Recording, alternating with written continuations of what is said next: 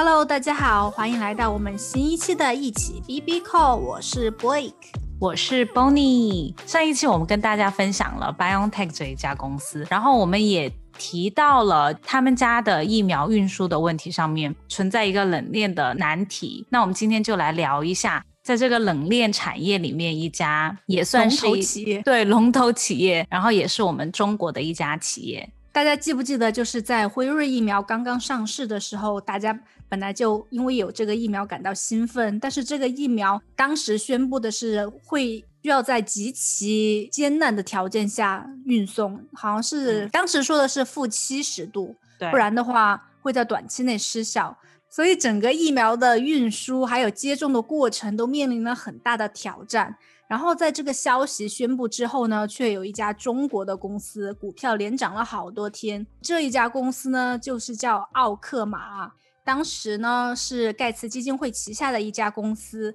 一家科技公司，叫做 Global Good，找到了奥克玛，并提供了一套叫做 Architect 的解决方案。这个东西呢，就可以在零下八十度保存六天以上，并且每天有八次的疫苗的取用次数。嗯，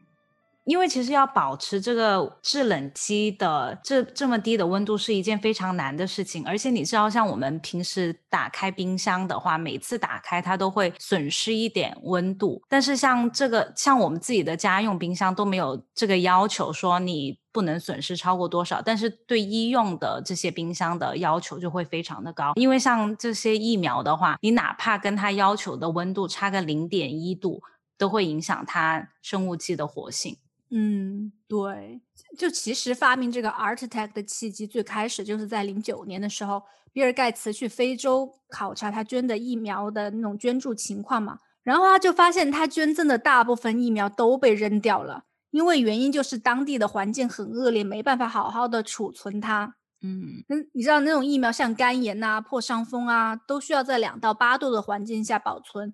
当但是非洲很多地方都还是很落后，你像那种村落，就是根本就没有电的。对，你说何来的还要给你供给一台冰箱，那是不可能的。而且就即使而且即使是有电的地方，它的电压也不是很稳定的那种。对，所以就本来很多病是可以打了疫苗就可以预防的，就但是因为那种环境因素的影响下，疫苗是根本就无法大规模的施打。嗯所以当时比尔盖茨回到美国之后，他就找到自己基金会投资的一家高科技公司，叫做 Global Good。然后他们的科，他让他们的科学家就尽快发明一种便携式疫苗的储存装置，就即便是在没有电的情况下，也能将那些疫苗在高温中有有效的储存两个月或者是更久。这个项目的负责人呢，叫做郭自宏，他也是一个，他是一个华人科学家。他之前的话是在南京航空大学毕业的，之后就去了美国，然后先后在波音公司还有那些嗯医药器材公司工作。所以郭自宏得到了命令以后，他就开始全球范围内就开始寻找那种相关的技术支持，就发现根本就没有这个东西，所以他只嗯好自己和他的团队一起开发这个东西。其实你说为什么之前没有呢？是因为没有这方面的疫苗吗？没有这方面的需求吗？第一是没有这方面的需求，而且大部分的公司都还是以盈利为目的。这个嗯东西的话，前期投入高，后期也可能不赚钱。所以嗯因为正常的思路的话，就可能看一下市场需求，然后可能即使知道有这个市场需求，发现不大，也就不会往这方面投入资金来研发了。对，而且很重要的是，它不赚钱。嗯，对，嗯大部分公司都是一个首要要考虑的事情。嗯就所以当时郭自宏就想，哎，那反正命令已经下达了，就只只好自己搞那种从零开始。而且他除了研发这个事情，他还需要考虑的就是那种大批量的量产嗯的问题，因为你只有大批量的量产，你才可以形成一定的规模效应。但是将来的话，设备投入量产会面临到什么绝望的难题，就没有人知道。然后说他当时就很苦恼，找了很多家知名的企业，大家都觉得没有什么希望。他有一个朋友呢，就推荐说，哎，好像听说奥克玛这家公司还不错。你之前有听说过奥克玛吗？啊，有听过啊，他们家以前就是他们一直都是做冰柜的嘛。奥克玛以前的话，他也经历了大风大浪吧，我觉得也算是，因为他在九十年代时候，他和呃他在改革开放后就和青，他是一家青岛的公司，哎，所以他是他是国企吗？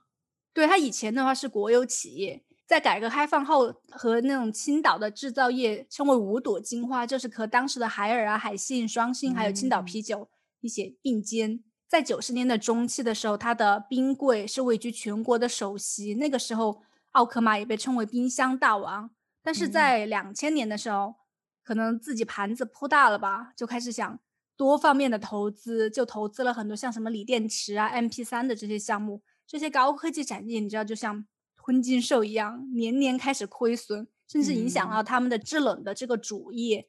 然后在两千零六年的时候。李卫临危受命就接手了这个要倒闭的奥克玛。这个李卫呢，他其实是一个学霸，他是清华大学经济管理学院的研究生，也是西安交通大学的博士研究生。然后他上来的第一步就是要壮士断臂，把那些不赚钱的产业全部都砍了，然后回归他的制冷的主业。且那个时候国家正好出台了一个战略，叫做家电下乡，所以李卫就用就是毛主席说的。农村包围城市的方式就开始开发农村市场，因为它本身的产品还是有保证的，因为它产品又节能，性价比高。然后在农村那种电压不稳的情况下也能正常运作，然后生意呢也开始慢慢慢慢的就开始变好，企业也开始转型，从本来的做 C 端开始到 B 端，他也把他的业务开始偏移往医疗领域，所以相当于他做了一个投资整合，就把。就分散在各个领域的那些资金，相当于就是把他们砍掉，基本上是没有收回来，直接砍掉。所以他还是很有决心。嗯，他反正经过了好几年以后，就生意也开始慢慢的变好。然后在二零一三年的时候，李卫在非洲出差，然后接到了郭自宏的电话，然后郭自宏呢就简单的阐述了一下他的意愿，当时李卫就答应了，就觉得这个事情可以做。所以郭自宏是怎么说服李卫的呢？他没有说服，他只是简单的阐述了一下。就是说啊，我们现在 Global Good 在寻找一个伙伴，嗯，希望他能量产我们这个 Architect 这个技术，因为他的这个东西是干什么的？他是运送疫苗要到非洲去的，他有什么什么什么要求？就问你能不能做你们奥克玛？他当时就是一个正能量爆棚的一个，对啊，他说哎可以，我是一个很有社会责任感的企业家，这个事情我可以做。就差不多应该就是这样吧，我觉得。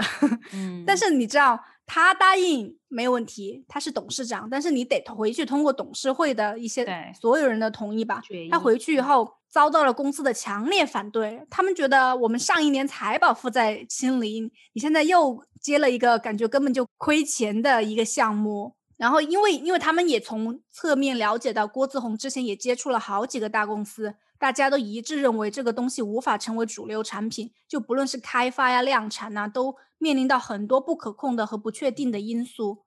然后，反正李卫他就觉得，我不希望自己的产品就是几块钢板和塑料。如果有一个产品可以救人或者救活一个赤贫的地区，它的意义早就凌驾于一个单一的盈亏概念。所以，反正这件事情就通过了。就是他应该也是一个头脑非常清楚的商人，我觉得他肯定是有正义感的一个人。然后，但是他肯定也知道，出于道德也好，这个东西它有它本身的道德价值在里面。因为他公司就是一个亏损的状态，就是就像他，他没有亏损，他已经清零了。对，刚好清零，相当于他也没有额外的资金来做其他有的没的的事情，就是没有额外的资金来亏损。你说我本来就有很多现金放在那里，那倒无所谓。但是我本来就是一个很挣扎的一个企业，然后他如果现在要做这个决定，我觉得是他有眼光的一个表现，他也是一个很有眼光的企业家。对，因为你知道，毕竟是跟那种。国际的顶尖科技公司合作，然后比尔盖茨背书，对对，反正这件事情他就答应了。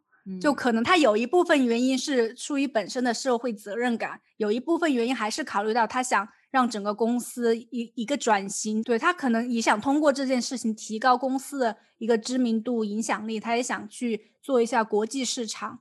我觉得都有可能有这一方面的考量。就反正这件事情，他就拍板同意了。然后之后呢，Global Good 他们三个人就带着他们的设备原型的的照片，还有他们过去四年的测试数据，来到了奥克玛，就跟他们的冷链负责人开了一个，反正开了好几个小时的会。其实他们最后其实发现这个结构并不复杂，但一旦成功以后，可以储存两到八度的环境中可以有一个月，大约的话可以满足六千人的社区接种需要。但是它的整个过程其实比他们想的难得多得多。因为很多那些关键的零件在国内根本就没有办法找到，因为它这个东西算是很小众的嘛，然后它的相当于它都没有生产链，没有一个供应链。对对对对，你要让这个东西量产，它还需要其他的一些供应商，那些供应商可能根本就不产他们需求的东西，而且他们就很苦恼。而且在这个时候还有一个小插曲，在二零一四年的时候，埃博拉就研发成功了。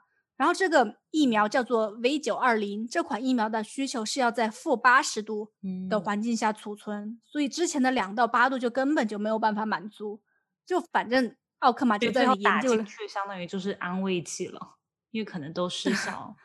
对对对对对，反正奥克玛他们就研究了一年，就中间好几次技术人员就 很想撂挑子不干了，说根本就不可能做到，就缺那样缺那样啊，还有这样那样的问题，很多很多解决不了。然后当时李卫他就觉得他就是个很固执人，就逼着他们继续做。然后我我在想那些员工可能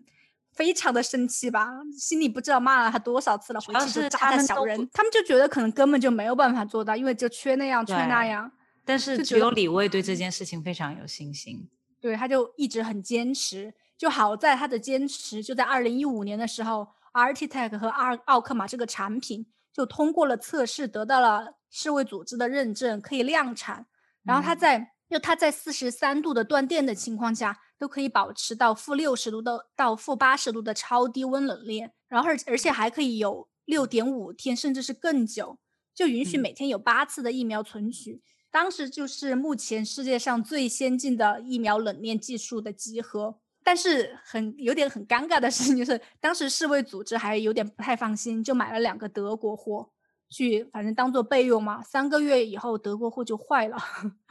就奥克玛的那个东西，Art Artitech 还在继续工作，所以之后呢，奥克玛就成为了埃博拉运送的唯一方案。这个 Artitech 的成功，就是让非洲很多老百姓都打上了疫苗，就是死亡率的话就急剧下降。之后的话，比尔盖茨也把它称为生命之桶。就反正这个东西他做成功了，这个产品的成功呢，肯定也为他的企业就。们像我们刚才说的，就带来了很多利益，又让奥克玛呀名声大噪。李卫他说他自己都说，他很多次去非洲的时候，都是他们非非洲当地的国家元首来接见，然后这个时候就打开了非洲市场嘛。那就像华为一样，从非洲市场做起，然后之后打入欧洲。就是他，因为他在所有人都不看好的情况下，只有奥克玛，因为一种使命感吧，迎难而上。所以说，也是我们中国的。一个骄傲的一个产品，为国货点赞。对，这是我们今天要分享给大家的故事。所以我们也希望看到多一点这种有良心、有社会责任感的企业出现，然后也希望疫情赶紧过去。那谢谢大家收听我们新一期的 Podcast，我们下期再见啦，拜拜，拜拜。